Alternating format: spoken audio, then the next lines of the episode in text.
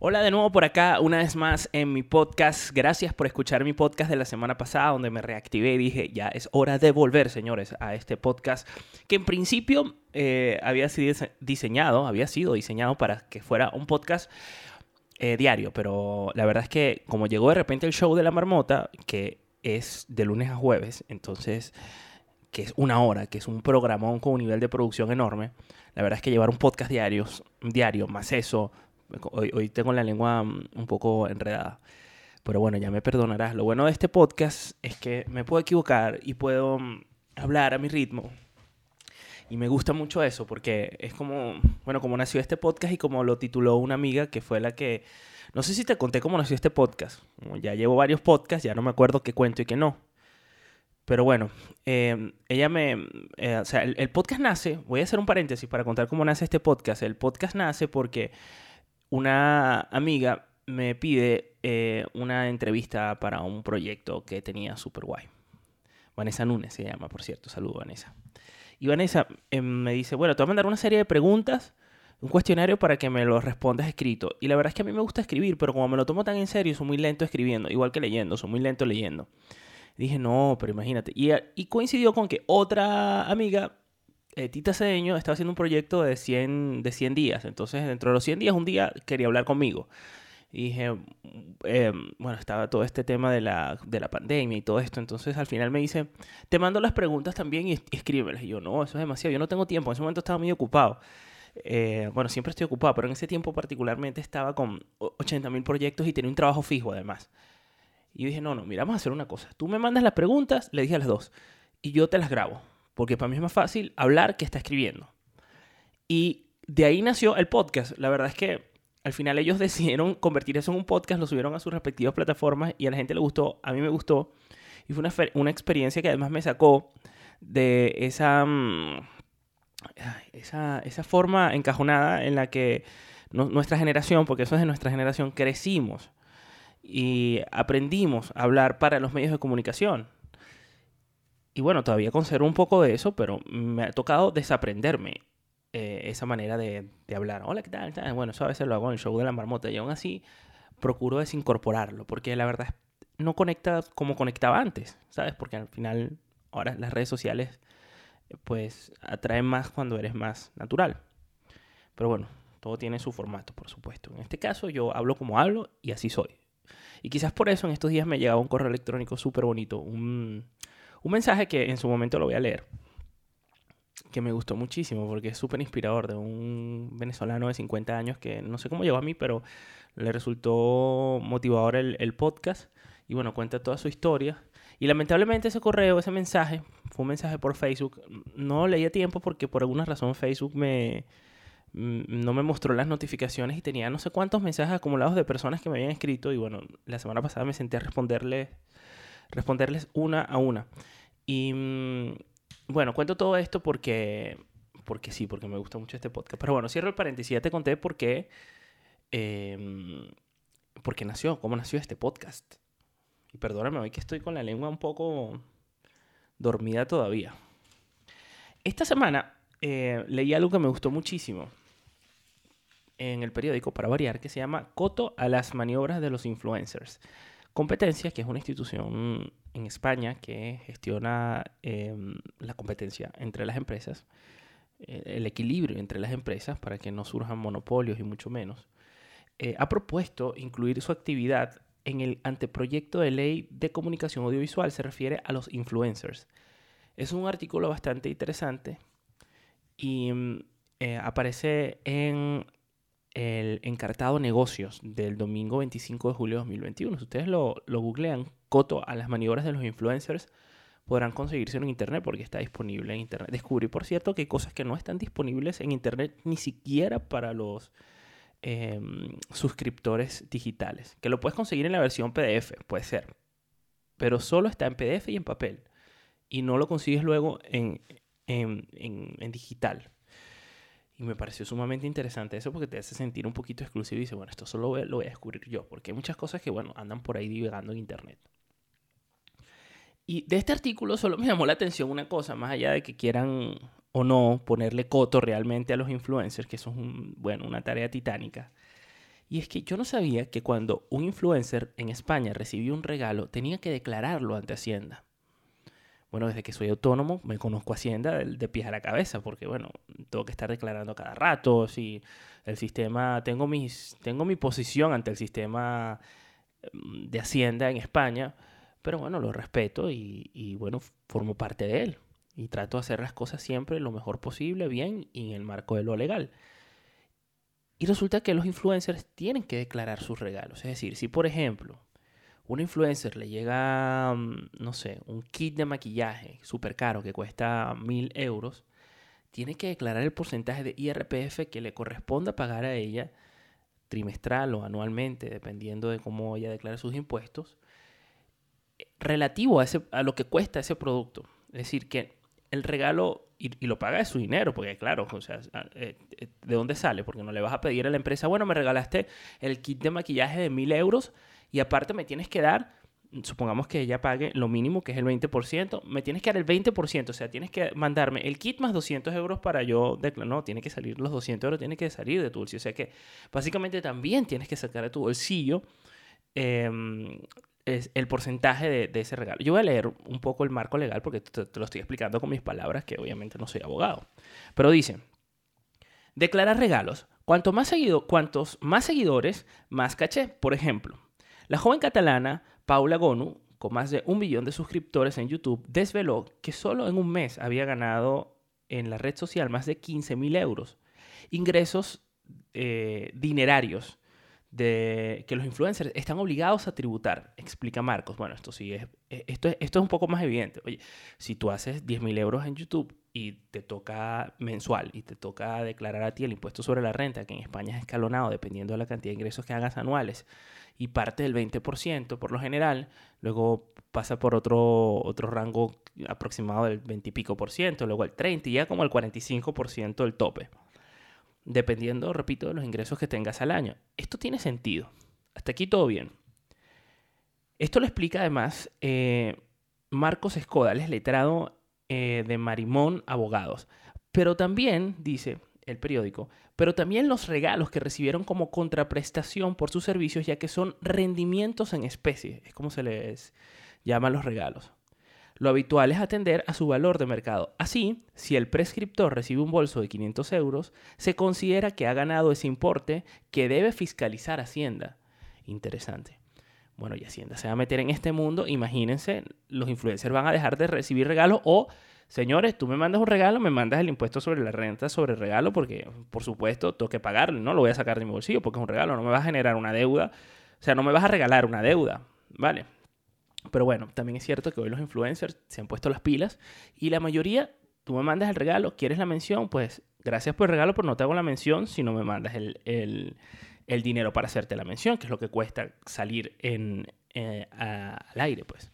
Hablando de influencers, pues esto no se queda aquí, no te creas que no me lo he preparado. La semana pasada yo divagué y hablé y no me preparé nada, yo simplemente me expuse, hice catarsis. Pero como... Eh, bueno, he decidido volver y he vuelto con todo, pues quiero compartir contigo. Voy a buscarlo acá porque no lo tengo a la mano. Pero estoy preparando, te lo contaba, un programa de formación, por favor, para que lo tengas presente porque pronto va a salir.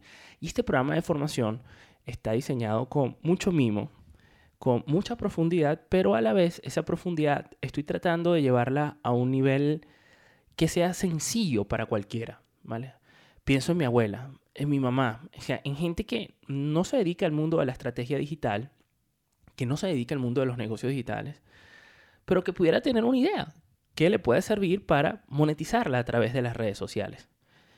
Y básicamente lo que voy a hacer es eh, masificar o intentar masificar ese servicio que presto todas las semanas uno a uno con mis clientes y que mucha gente se queda por fuera. Entonces, lo que he hecho es un ejercicio enorme, porque ha sido un, ejercicio importante de poder condensar todo ese conocimiento, hacerlo lo más sencillo posible para poder vulgarizarlo de la mejor manera, divulgarlo de la mejor manera.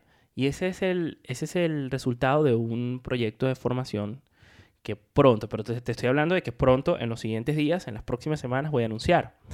Entonces, eh, como me ha tocado documentarme mucho, porque eh, no hay que dejar de ser académico. Sí, está muy bien vender las cosas, eh, pero bueno, también hay que argumentarlas y argumentarlas de la manera cool. Pues me topé con una información que tiene que ver con los influencers. Y la voy a compartir. Forma, forma parte de este contenido. O sea, es un fotograma del contenido, porque el contenido es bastante amplio. Eh, y lo estoy buscando para, que, para poder comentártelo. voy a abrirlo aquí. Voy a ir abriendo los, los archivos para, para tenerlos, a ver dónde está, porque son varios archivos. Pero e, este, este documento básicamente habla de las, eh, del marketing de influencers, que no sé si habrás escuchado alguna vez del marketing de influencers, que básicamente consiste en invertir, en pagarle a un influencer para que él hable acerca de tu marca.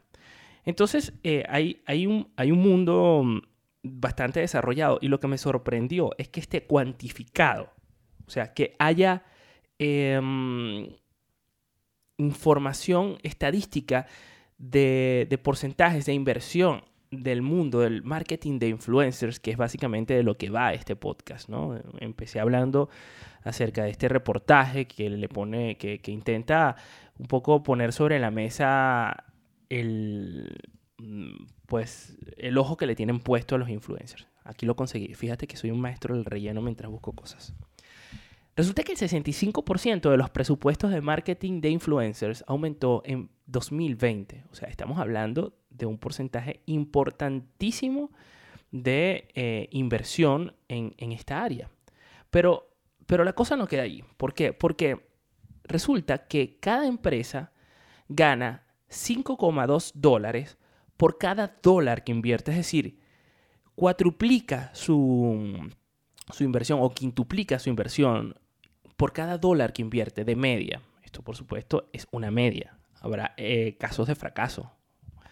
Pero bueno, eh, para hacer una media está bastante bien. Eh, esto es lo que se conoce en marketing, en una campaña pago, cuando tú pagas un dólar a Facebook Ads, por ejemplo, para tener una conversión o una venta, pues esto es lo que se conoce como el ROAS, ¿no? Y aquí hay un ROAS bastante interesante. Estamos hablando del 5%, o sea, 5,2 dólares por cada dólar que inviertes. Está súper bien, o sea, que realmente merece la pena hacer la inversión. El 69% de los influencers eligieron ser influencers para obtener ingresos. Esto es otro dato interesante, pero bastante obvio. Claro, la gente quiere ser influencers porque quiere ganar dinero, no solo porque quiere ganar fama, que también. El 67% de los profesionales del marketing trabajan con influencers para promover contenido. Y em, fíjate que esto me confirmó la estrategia que estoy usando para eh, este, esta formación que voy a lanzar. Porque me voy a apalancar en una serie de influencers muy conocidos, sobre todo, sobre todo en la comunidad latinoamericana y especialmente en la venezolana. Y la verdad es que es un honor que la vida me haya puesto a estas personas en el medio, porque no solo me permitió aportarles muchísimo y que y me abrieron, pues, no sé, eh, su, parte más confidencial, ¿no? Tengo un cliente que ya se enterarán, que, más que un cliente es un amigo, la verdad. Y, bueno, desde hace mucho tiempo tenía muchas ganas de poder optimizar su canal de YouTube. Y bueno, llegó el momento, llegó, como todo llega. Eh, entrar en el canal de YouTube de un influencer es como que te abran la puerta de su armario, ¿sabes? Es decir, realmente es íntimo. He intentado entrar en otros, que no, no hay forma, pero eh, este, este, la verdad, mm, este y otro, porque fueron dos, la verdad, los que me abrieron las puertas. Y ha sido un privilegio.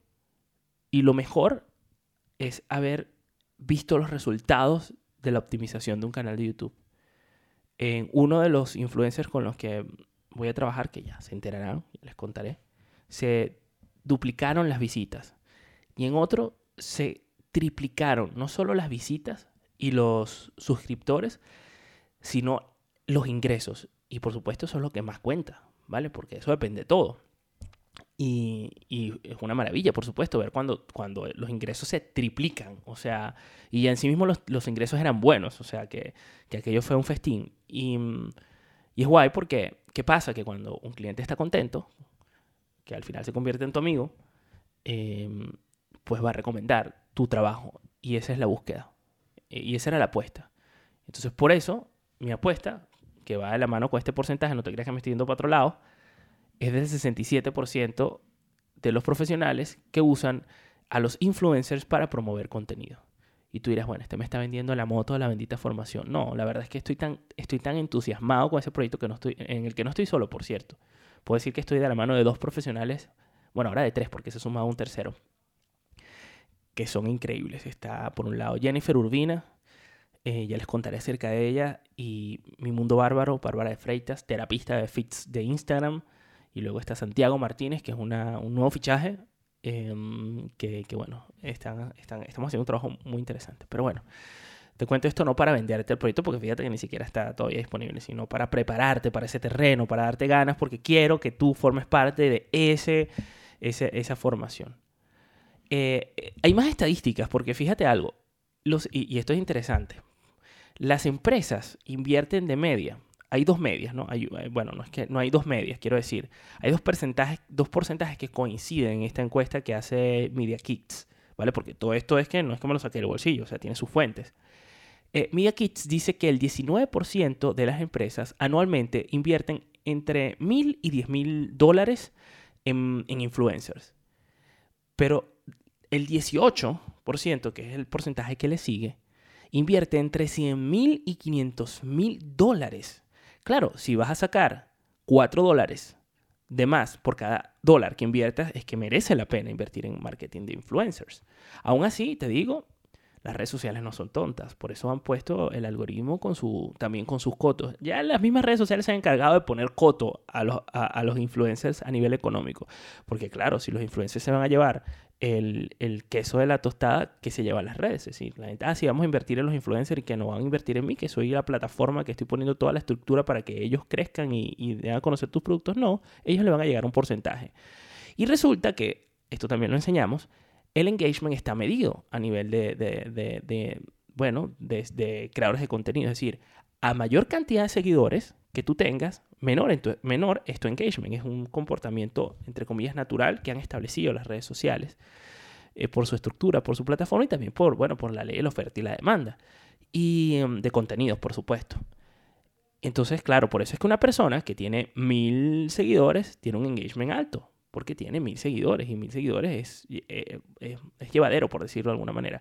Pero una persona que tiene un millón y medio de seguidores, que ya no es, ya no es influencer ni siquiera, sino ya es famoso, considerado famoso, pues esa persona eh, tiene un engagement bajo de 1, 1%, a, a diferencia de, de, un engagement alto que puede ser un 6, 7% de una persona que tiene mil, mil seguidores. Y tú dirás, ¿de qué me está hablando este engagement? Bueno, básicamente es esa tasa, ese porcentaje de personas que en comparación con la cantidad de gente que te sigue, abre o ve tus contenidos. Y bueno, me parece interesante que se invierta esa cantidad de dinero. Pero hay, hay, hay, un, hay, una serie de estadísticas más que te voy a compartir rápidamente. Una de ellas dice que el 91% de los millennials confía tanto en las reseñas eh, que ven en Internet como en sus amigos y familia. 91%. El 17% de las empresas gastan más de la mitad de su presupuesto en marketing de influencers. Es, un, es, interesante porque estamos hablando de que, eh, de que invierte más en influencers, a menos ese 17% que en publicidad online. 89% considera Instagram como la red social más importante para el marketing de influencers. Por eso es que la gente está metida allí. Y la red más importante, que ya la acabo de mencionar, pero ya cuantitativamente para hacer marketing de influencers, es sin duda alguna Instagram. En segundo lugar está YouTube. En tercer lugar está Facebook. Y en cuarto lugar me sorprendió están los vlogs, con 44%. Y en quinto lugar está Twitter, en sexto está LinkedIn, en séptimo está Pinterest, en octavo está Twitch y en noveno está Snapchat. ¿Qué, ¿Qué, es Snapchat, por cierto? Ya no me acuerdo. Ok, te lo decía. Bueno, solo para recordar, estos son conceptos que, deberíamos tener sobre la mesa, que además son conceptos subjetivos, porque esto no lo, ni siquiera es oficial. Esto no es que Instagram dijo, bueno, señores, los microinfluencers son los que tienen menos de 10.000 seguidores. No, esto es un invento que, se, que, que, bueno, que, creó, que crearon las agencias de marketing digital. Los microinfluencers son considerados aquellas personas que tienen menos de mil seguidores en sus redes sociales. Perdón, menos de 10.000, menos de 10.000. Los influencers son los que tienen entre 10.000 y 100.000. Los microinfluencers los que tienen más de 101.000 hasta 500.000. Los mega influencers son los que tienen más de 500.000, más de 501.000 seguidores, pero hasta 1.499.000. Y luego los que tienen más de 1.500.000 ya son famosos. Me parece una chorrada la diferencia entre mega influencer y famoso. O sea, ya son influencers. Para mí todos son influencers. Cuantitativamente hablando, porque luego está la parte cualitativa. El hecho de que tengas millones de seguidores no significa que realmente seas un influencer, que realmente influyas en las personas. Porque también he trabajado con eh, diferentes figuras que tienen muchos seguidores y veo que hay unos que tienen más engagement, más influencia que otros. Pero bueno, eso también me decía una amiga ayer que el, término engagement, eh, engagement es un término que no es nuevo, lo que pasa es que las redes se apropiaron de él, pero bueno, así funcionaban anteriormente los medios de comunicación en base a la fidelidad. Se medía más la fidelidad que el rating. Tú podías tener mucho rating, pero a lo mejor no, influías en esas personas a la hora de eh, llevarlos a tomar una acción o hacer una compra. Y bueno, hoy te he dado la chapa, o sea, hoy, como dicen en España, hoy la verdad que eh, me he puesto un poco intenso, pero me encanta, la verdad. Hasta aquí llega este podcast del día de hoy. Recuerda que puedes seguirme en las redes sociales a través de arroba pop interactivo, en donde estaré haciendo todos los anuncios pertinentes a las cosas que te he contado en este podcast del día de hoy. También puedes seguirme en un formato muy original, no lo digo yo, lo dicen todas las personas a las que se los pregunto, porque no te creas, a veces siento el síndrome del impostor y digo, de verdad, esto es bueno.